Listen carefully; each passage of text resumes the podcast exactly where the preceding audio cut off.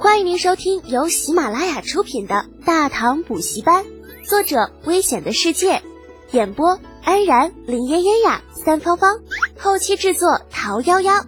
感谢订阅。第六百七十三集，懵逼。从消息当中，白吉王得知大唐军队乃是沿海而来，甚至于方才的声响同样也是他们弄出来的，顷刻之间翻天覆地。这可真不是什么好消息啊！可是白吉王很理智，他知道如今己方的处境，如果当真选择违背，恐怕百济就要覆灭于此了。中原王朝的实力实在太过强横，根本不是百济能够比拟的。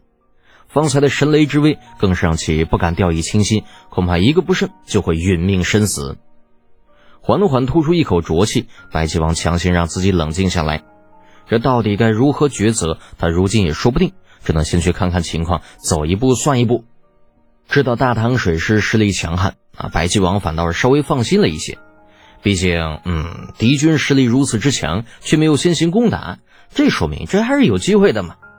于是，扶余章直接带着鬼师符信同一众臣下齐至海面，看见那壮观的景象啊，显得无比的惶恐。虽然说百济也有不少船，但是他们的技术跟大唐比起来啊，还真的是天差地别。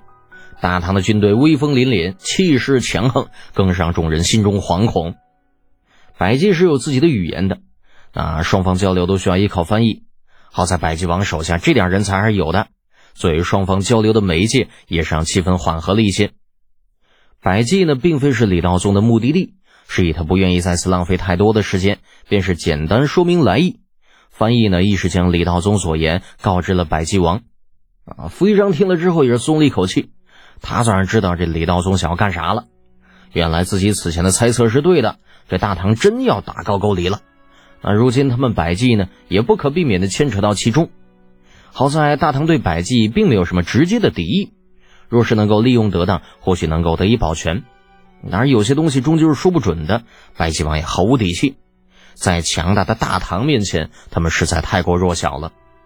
正因为清楚的知道双方实力的差距，所以傅玉章并未过多挣扎，而是老老实实的选择了服从，那应援顺从。好歹如今这大唐有用得上自己的地方，待人家灭了高句丽之后，嗯，总不能直接翻脸吧？这个事儿你难以说定啊，也只有等到时候再论了。经过商议，那傅玉章态度明确的表示说会出兵侵扰高句丽边境啊，一是吸引其注意力，同时呢，也将派人联系新罗的善德女王啊，可能会一同进逼。虽然说百济新罗的攻势未必能够对高句丽造成什么影响。但是最起码能够吸引火力，给李道宗奇袭平壤创造更好的机会。毕竟李靖率兵在高句丽西部，而新罗百济又同时出兵进行拉扯，高句丽必然会分出极大的精力来应对。至于李道宗跨海来袭，恐怕容留王高建武是无论如何也想不到的。谈拢此事之后，李道宗便是带人继续前行，他们最终目的地。乃是高句丽的王都平壤，擒贼先擒王。那只要破了王都，擒拿容留王，高句丽自然无还手之力。既然允诺李道宗啊，百济王自然不会傻到违背。百济王这是好不容易跟大唐搭上线了，那如果这么做，无异于是自寻死路嘛。他毫不怀疑这大唐有着横推高句丽的实力，之所以寻求与他合作，不过为了省力一点。这反正高句丽跟百济那也是多年的死敌。这玩意儿并没有什么好犹豫的，若是让高句丽存活下来，那才尴尬呢。这朝鲜半岛永无宁日啊！虽然说要去同新罗联络，但是百济并未耽搁时间，依旧第一时间由鬼师福信带兵向高句丽进攻。那如此先下手，也是更为稳妥的方式。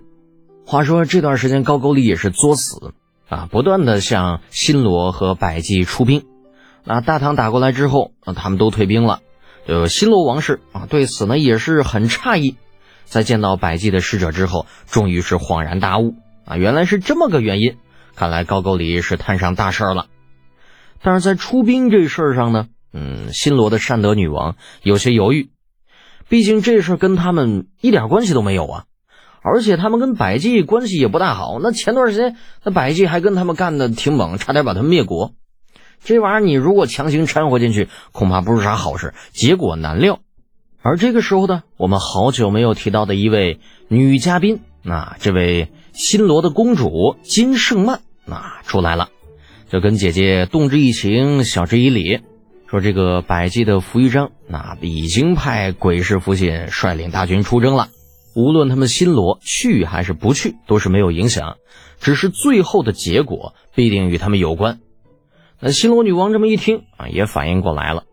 那既然大唐有着远胜于高句丽的力量，那么此刻的新罗未曾表明决心，无疑是对大唐的不尊呐。这到头来就是两面都不讨好，自己难受嘛。反正百济的已经带头了，那新罗女王也知道不能耽搁下去了，于是也是派出大军攻打高句丽。反正如今高句丽的主力不在南京，他们可以放肆施为。而在平壤的容留王有点懵，因为说急报传来。百济新罗竟然是主动出击，趁着渊盖苏文往西境迎敌的时候搞事情。好在渊盖苏文虽然走了，却是在南境留下了相当多的兵马，并不会轻易为两国联军所击溃啊。但是长此以往你不是办法呀，他还是得派兵支援。对于百济和新罗的情况，容留王还是比较清楚的，毕竟早就想灭了这两个国家。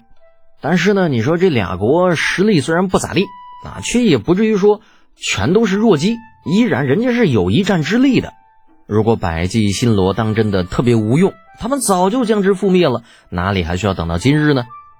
这思来想去，也只有一个原因了，那就是百济新罗不知道从哪里、什么途径得知了这个大唐进攻高句丽的消息，想要借此机会趁火打劫，派兵支援是必须的，但不知道是什么缘故。这容留王总是觉得自己有些忧虑啊，这种感觉说不清道不明，只是潜意识里的第六感而已。难道说此番大战会有不妙的事情发生吗？听众朋友，本集已播讲完毕，请订阅专辑，下集精彩继续哦。